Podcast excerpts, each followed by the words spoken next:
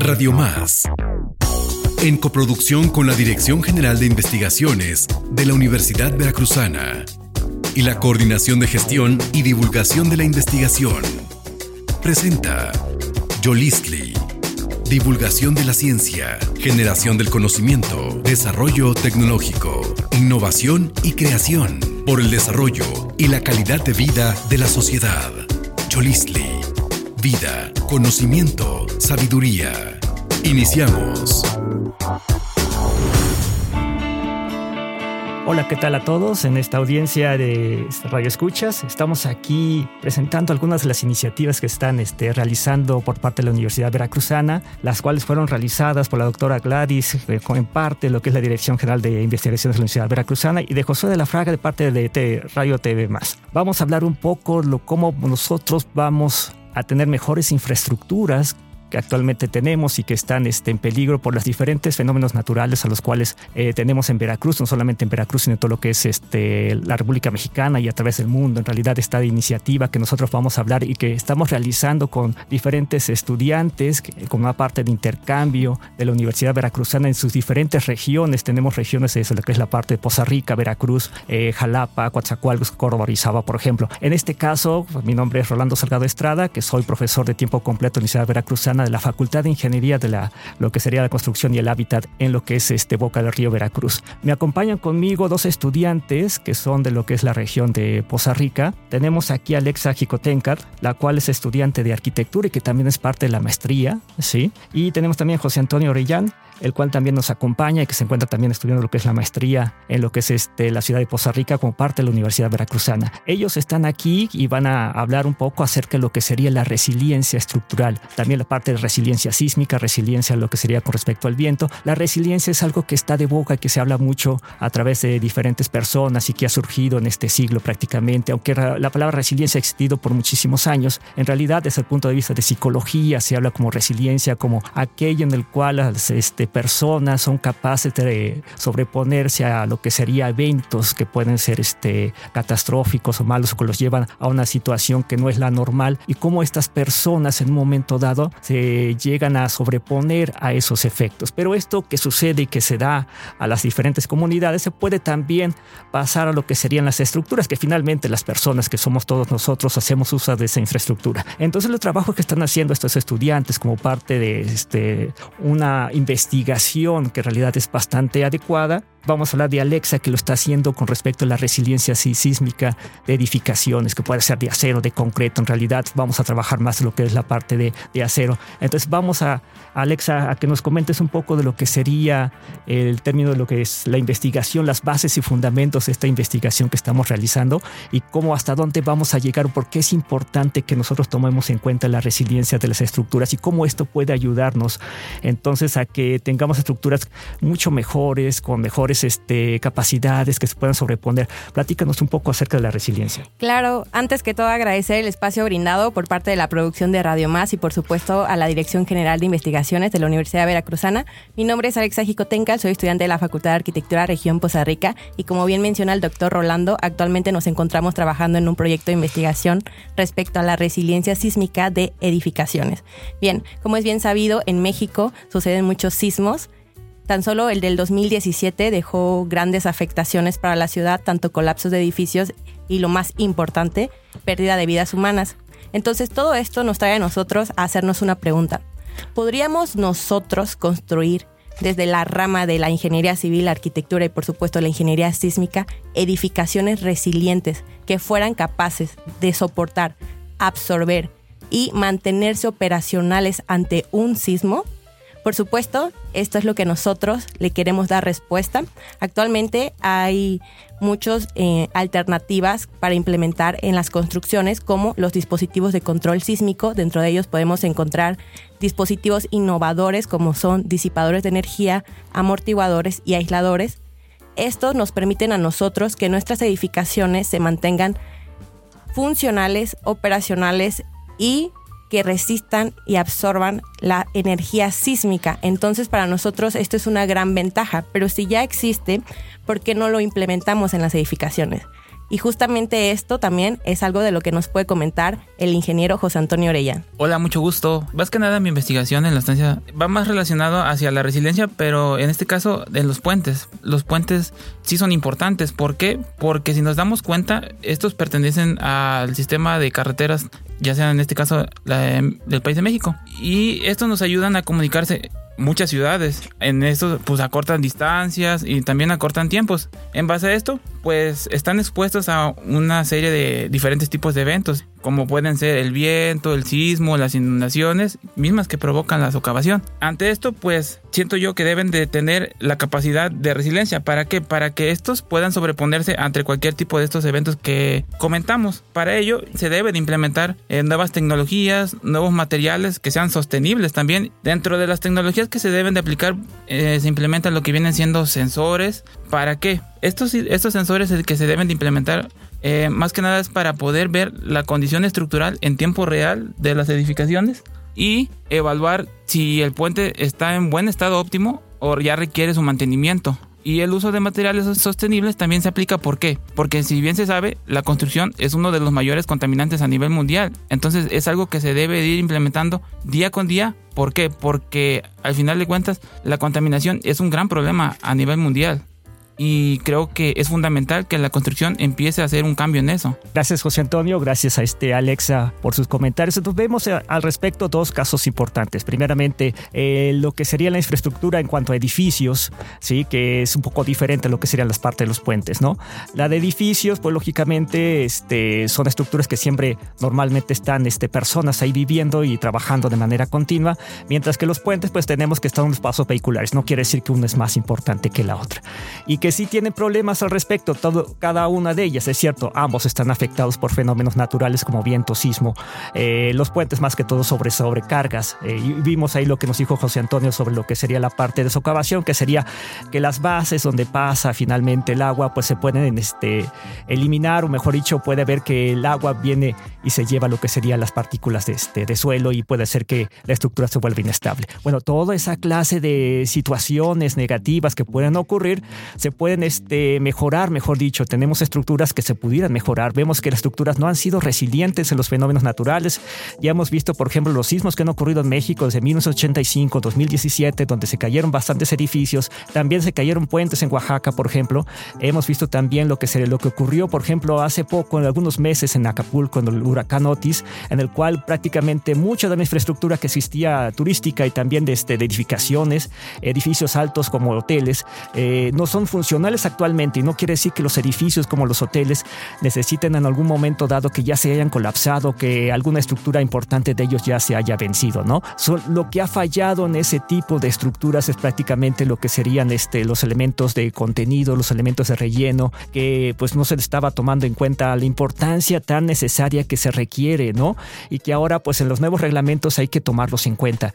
¿Por qué? Porque no es lo mismo que de repente la estructura completa no se va a caer a que en estas pero sin embargo no se cae, pero que, digamos que no es la puerta, una ventana, no sirve, entonces no se puede trabajar internamente, ¿no? Hasta que se reponga completamente todo lo que está interior, o si se echa para una computadora o un equipo muy caro, ¿con quién lo va a reponer al respecto, no? Esas son las partes este, interesantes que hay que tomar en cuenta. Pero sí, bueno, vamos a hablar también ahorita que nos este, comente Alexa, cómo podríamos entonces, nos hablaste algo de dispositivos de control, cómo podríamos hacer que entonces que estructuras fueran más resilientes. ¿Nos puedes dar algunos ejemplos? Ejemplos rápido, este, Alexa? Claro, por supuesto. Sobre este eje también hay que recortar un, hay que recordar un evento súper impresionante que sucedió el año pasado, que fue en los sismos de Turquía. Como recordaremos, hubo muchísimas personas fallecidas por el daño que se provocó debido a los colapsos de estos edificios. Entonces, pero hay que rescatar una parte fundamental de eso. Hubieron una serie de hospitales que se pudieron mantener operacionales y que brindaron los primeros auxilios a todas estas personas afectadas. Pero ¿por qué se mantuvieron operacionales? ¿Qué fue lo que hizo la diferencia? Bien, estos hospitales tenían consigo dispositivos de control sísmico de tipo aisladores de base. Es por ello que estos hospitales lograron absorber la energía sísmica y mantenerse en pie durante el sismo y después del sismo mantenerse operacionales. Bien, entonces nosotros lo que queremos lograr en las edificaciones es precisamente eso, hacer edificios resilientes, que cuando venga un sismo sea capaz de seguir operacional. Entonces, existe algo que se llama las cuatro R's de la resiliencia, que son súper eh, importantes como para que el edificio sea más resiliente. Esto, esta información también la pueden encontrar en en meses pasados publicamos una serie de artículos en el Congreso Nacional de Ingeniería Sísmica que están disponibles en línea. Precisamente en ResearchGate pueden encontrar nuestros perfiles como y ahí pueden encontrar esta serie de artículos. Eh, mi nombre es Alexa Jicotenca, les recuerdo que el doctor Rolando Salgado y el ingeniero José Antonio Orellán, así nos pueden encontrar y leer un poco más acerca de esta interesante investigación. Pues este, muchas gracias y eh, saludos a toda la audiencia, espero que nos sigan y que hagan toda su vida más resiliente al respecto, no solamente a ustedes, sino también a sus estructuras. Soy Rolando Salgado Estrada, profesor de la Facultad de Ingeniería de la Construcción y el Hábitat. Estamos aquí para este, hacer una breve reseña y, eh, de lo que sería el trabajo que estamos realizando, lo que es este, los intercambios que hay estudiantiles entre la Universidad Veracruzana. Eh, me gustaría agradecer mucho lo que es este, la Dirección General de Investigaciones, más que todo directamente a la doctora Gladys. También este, a Radio TV Más, en el cual tenemos a Josué, el cual nos está haciendo el favor de invitarnos a esto al respecto.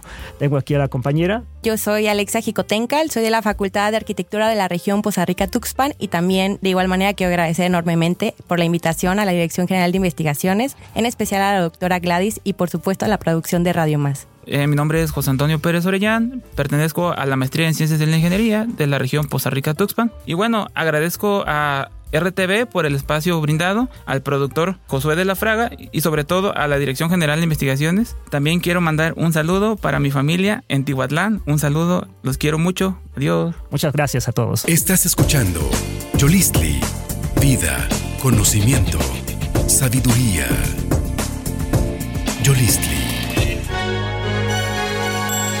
Hola, ¿qué tal? Eh, esperemos que estén muy bien. Un, saludamos a la audiencia de Jolistli, Radio Más. Estoy con mi compañero Ricardo Guillén, que nos acompaña de la región Coatzacoalcos Minatitlán, del técnico superior universitario en radiología. Me presento, mi nombre es Miguel Ángel Vázquez, yo soy estudiante de la Facultad de Artes Plásticas de la licenciatura en fotografía y esta, esta vez estamos aquí para hablar un poco sobre las estancias intersemestrales que se están haciendo desde la DGI entre regiones del estado de Veracruz. Queremos mandar un, un agradecimiento muy muy grande a la Dirección General de Investigaciones, a la doctora Gladys Yáñez, al doctor Roberto Centeno, que son parte parte fundamental para que nuestros compañeros, incluido su servidor, estemos en este momento hablando aquí en el programa Yolistli. También saludamos y enviamos un afectuoso saludo a nuestro productor, Josué de la Fraga, quien nos, acompaña aquí en Radio Más. Pues voy a ceder la palabra a mi compañero Ricardo Guillén. Como les mencionaba, él viene de la región Coatzacoalcos Mineritlán, está haciendo una,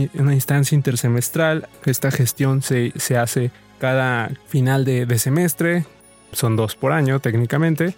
Bueno, ¿qué tal? Buen día. Eh, primero que nada, un cordial saludo a toda la audiencia de Radio Más. Mi nombre es Ángel Ricardo Guillén Fonseca, soy alumno de la carrera de TCUR en Radiología de la Facultad de Medicina en el campus Minatitlán. Tuve la oportunidad de pues, ser becado en estas estancias de investigación intersemestrales de invierno. Pues me gustaría compartir mi experiencia sobre la estancia en la que pues actualmente me encuentro y más que nada hablar de la de la gran diferencia que hay entre mi estancia y la carrera en la que actualmente estoy. Es importante resaltar que la carrera de TCU en radiología es una rama de la medicina que se encarga del diagnóstico y tratamiento de ciertas enfermedades, eh, mayormente usando la imagenología. ¿Qué es la imagenología? La imagenología es un eh, medio de diagnóstico médico que se utiliza para pues redundantemente diagnosticar enfermedades, pero también eh, como medio de diagnóstico también es intervencionista. Esto lo podemos encontrar con diversos estudios como lo puede ser una radiografía convencional, una tomografía, una resonancia magnética, ultrasonido, mastografía y demás estudios que se pueden realizar en esta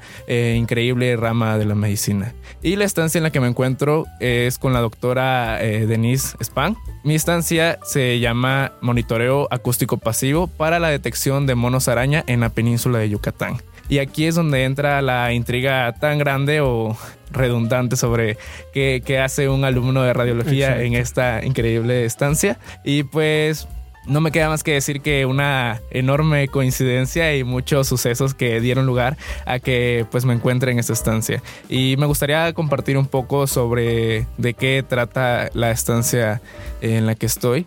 Adelante, Ricardo. Cuéntanos. Eh, pues el monitoreo acústico pasivo, eh, como bien lo dice, es una forma de, ubicar ciertas poblaciones de monos araña que pues cabe resaltar que el mono araña es uno de los eh, solo dos primates que endémicos del país de México. Y pues, ¿de qué se trata? Pues los investigadores van a campo, precisamente a la península de Yucatán, usan una tecnología que son receptores de audio estos receptores de audio tienen la habilidad o disposición de grabar eh, inclusive hasta dos semanas seguidas de, audio y pues esto es demasiado, demasiadas horas de audio y pues pasivo en que pues no interviene el ser humano en el hábitat de, este, de esta especie tan increíble como lo es el mono araña. Entonces, ¿en qué, ¿en qué cumplo yo o cómo es mi labor dentro de la estancia? Pues bien, estoy junto con una compañera, me gustaría saludarla, Jimena Campuzano, y ambos nos encontramos utilizando un software que se llama Arbimon, en el que estas horas y horas y horas de audio son este, recibidas por este software. El software se encarga de, de recibir este audio y administrarlo con unas plantillas o bien dicha template. Esos templates son vocalizaciones de los monos araña que tienen una frecuencia de 8 y pues la frecuencia de estos pues son medidas en hertz, en hercios. Entre tantas horas de audio, pues sería irónico como que escuchar pues todo, o sea, nunca terminaríamos. Y de lo que se encarga este software es realmente de, de utilizar esas plantillas y empieza a procesar todos los audios y seleccionar ciertos audios y espectrogramas, que pues como un paréntesis, el espectrograma es una, una representación de un audio con ondas de sonido en una imagen para que así mismo podamos escuchar un audio, también podamos ver la representación visual de, este audio. Entonces, estas plantillas son pasadas por audios de horas y horas de, pues, de grabación y asimismo eh, debemos seleccionar o, posibles audios en los que podamos encontrar pues sociedades o poblaciones de monos araña que a lo que va dirigido esta, esta estancia de investigación mayormente a encontrar la existencia o la, el hallazgo de las poblaciones de, esta especie. Pues, pues qué padre, este Ricardo, la verdad mm, me parece un trabajo muy, muy um, amplio, muy fructífero. Me surge a mí una duda y voy a ponerlo así: monitoreo acústico y radiología. Ahí tú cómo has interactuado, ¿no? ¿Cómo entras tú como radiólogo en el monitoreo acústico? Porque hablamos de software de audio, de frecuencias, que bueno, entiendo que en la radiología no estás tan alejado de esto. Bien, es una increíble pregunta y pues es algo confuso de, de platicar pero bien hay cierta relación en cuanto a la imagen, eh, anteriormente lo hablé, un espectrograma y una imagen eh, como lo es una radiografía convencional. Tiene una gran relación y pues es importante que pues sepamos adaptarnos a ciertas eh, situaciones en las que a lo mejor en este caso la estancia no se presta mucho a lo que va dirigido mi carrera, pero pues como todos, es, muy importante acoplarnos y entender y buscar cierta relación en la que podamos aportar, en este caso, a esta investigación. Cabe aclarar que la DGI pues apoya principalmente la investigación y para que pues todos los radioescuchas podamos tener la, oportunidad de, saber de, este increíble proyecto. Y bien, ¿cómo, ¿cómo es que encuentro esta relación? Bien, si anteriormente lo mencioné, un espectrograma es una imagen, una representación en, un visual de, un, de una grabación o de ondas sonoras. Cabe aclarar que, pues, además de, el monitoreo de especies, pues un espectrograma mayormente o lo conocemos comúnmente como pues en una canción, una grabación, ritmos, sonidos y demás, pero es increíble saber que estas ondas o este, esta representación del sonido es este o da lugar al monitoreo de especies que pues obviamente yo jamás me lo hubiera imaginado. Y la relación que yo encuentro es cuando eh, en el hospital o cuando yo me encuentro en mis prácticas eh, me corresponde interpretar pues la imagenología las imágenes médicas eh, que es lo, de lo que se trata mi carrera la realización de estos estudios y claro la interpretación de estos mismos pues asimismo como a mí me corresponde buscar ciertas lesiones que, se, que no podemos ver a simple vista, como lo son fracturas, problemas en tejido, articulaciones y demás, pues en este caso a mí me toca buscar en las vocalizaciones de los monos eh, ciertas imágenes que coincidan con la plantilla y a mí me hagan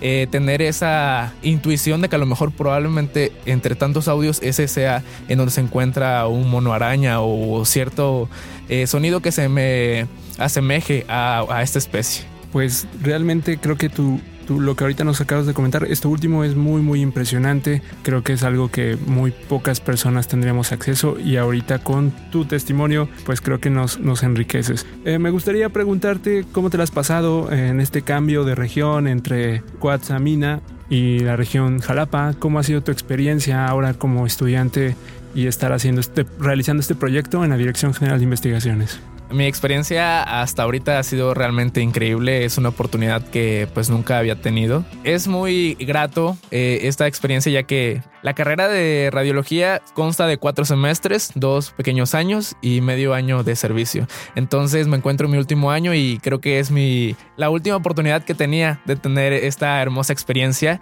y pues eh, es eh, increíble el hecho de poder contribuir a, los investigadores, un campo totalmente distinto como lo es la DGI y pues quiero agradecer eh, a todos los, los miembros de, la DGI, eh, principalmente al director, por, por darnos a todos los alumnos que probablemente eh, jamás hubiéramos tenido esta oportunidad, por la divulgación que se le dio a este increíble proyecto. Y pues hasta ahorita ha sido muy, muy grato poder convivir con todos mis compañeros, hacer amigos, eh, conocer personas, lugares más que nada. Y eso se lo quiero atribuir a la doctora Gladys, quien se encargó de, darnos un, calendario, un, programa para poder tener una increíble experiencia de, este proyecto. No, pues qué, qué, padre, la verdad es que esto, este programa que, que, acaba de implementar la Dirección General de Investigaciones a cargo del doctor Roberto Centeno, de la doctora Gladys, de los compañeros de, de, la oficina, eh, ha sido un trabajo muy, muy grande. Fue un trabajo de casi más de 15 días eh, a marchas forzadas para que compañeros como tú y como los demás que tenemos acá en la región de Jalapa y en las diferentes regiones del estado de Veracruz estén eh, colaborando con los investigadores que tiene nuestra Universidad Veracruzana. Pues nos estamos despidiendo de este programa Yolistli. Eh, de nueva cuenta agradecemos a la Dirección General de Investigaciones, a nuestro jefe, a quien le enviamos un gran saludo, el doctor Roberto Centeno, a la doctora Gladys Yáñez, que tenemos aquí, a quien también le enviamos un gran saludo, nuestro productor Josué de la Fraga. Yo soy Miguel Ángel Vázquez Pérez. Eh, les agradezco mucho el que nos hayan escuchado. Yo soy Ángel Ricardo Guillén Fonseca. Me gustaría enviar un cordial saludo a mi mamá, que pues me encuentra viendo, a todos los miembros de la Facultad de Medicina, a todas las doctoras, que pues también se prestaron a, que tuviera esta increíble oportunidad. Yo también quiero enviar un saludo a toda la banda de artes plásticas, a todos mis compañeros. Eh, les envío un fortísimo saludo y a mi estado pueblo. Ahí les envío un saludo, sé que nos escuchan por allá, así que les abrazo. Gracias y esperamos vernos pronto. Radio Más, en coproducción con la Dirección General de Investigaciones de la Universidad Veracruzana y la Coordinación de Gestión y Divulgación de la Investigación, presentó Yolistli. Divulgación de la ciencia, generación del conocimiento, desarrollo tecnológico, innovación y creación, por el desarrollo y la calidad de vida de la sociedad. Yolistli. Vida, conocimiento, sabiduría. Yolistli.